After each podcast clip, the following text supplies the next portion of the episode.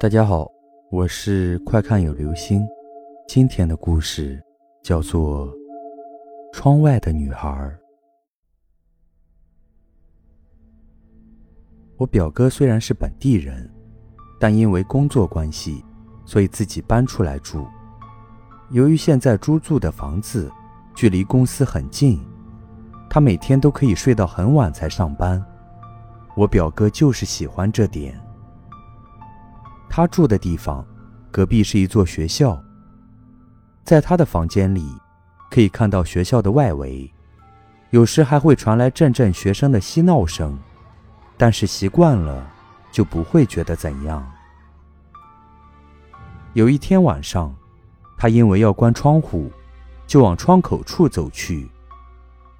忽然，他看到有一个女孩子，就站在他的窗口外面望着他。他起初还以为是该校的学生，也不以为然。可是那女孩像是无意离开，还直挺挺地站在外面时，他开始感到不安，匆匆将窗户关上，再拉上窗帘，心里头已经凉了一大截。第二天早上，当他看到隔壁房的住客时，就顺便问起那件怪事来。哪知道不问还好。一问就把他吓坏了。原来隔壁房的住户之前刚来时，也不时会遇到同样的事。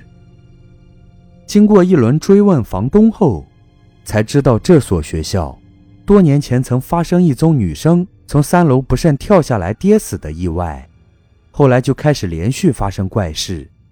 先是有人听到这个女生的哭泣声，接着就有学生看到她在校园里徘徊。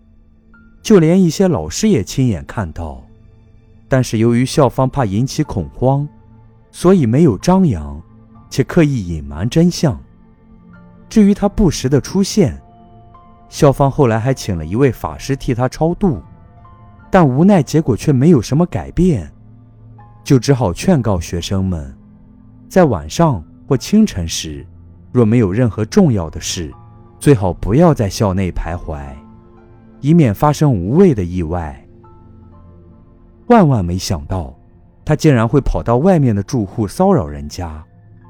由于没有发生不愉快的事件，大家都没有理会他，只是猜疑，可能他太寂寞了，想找个伴来倾诉心中事。这些大家都不管，只要他不来找上自己就好了。我表哥出来报道。并不了解事情的来由，所以没有做提防，才不幸见到他。我表哥听后，连早餐也吃不下，脸色苍白的去上班。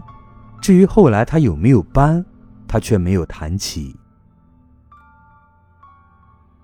好了，这就是今天的故事。窗外的女孩。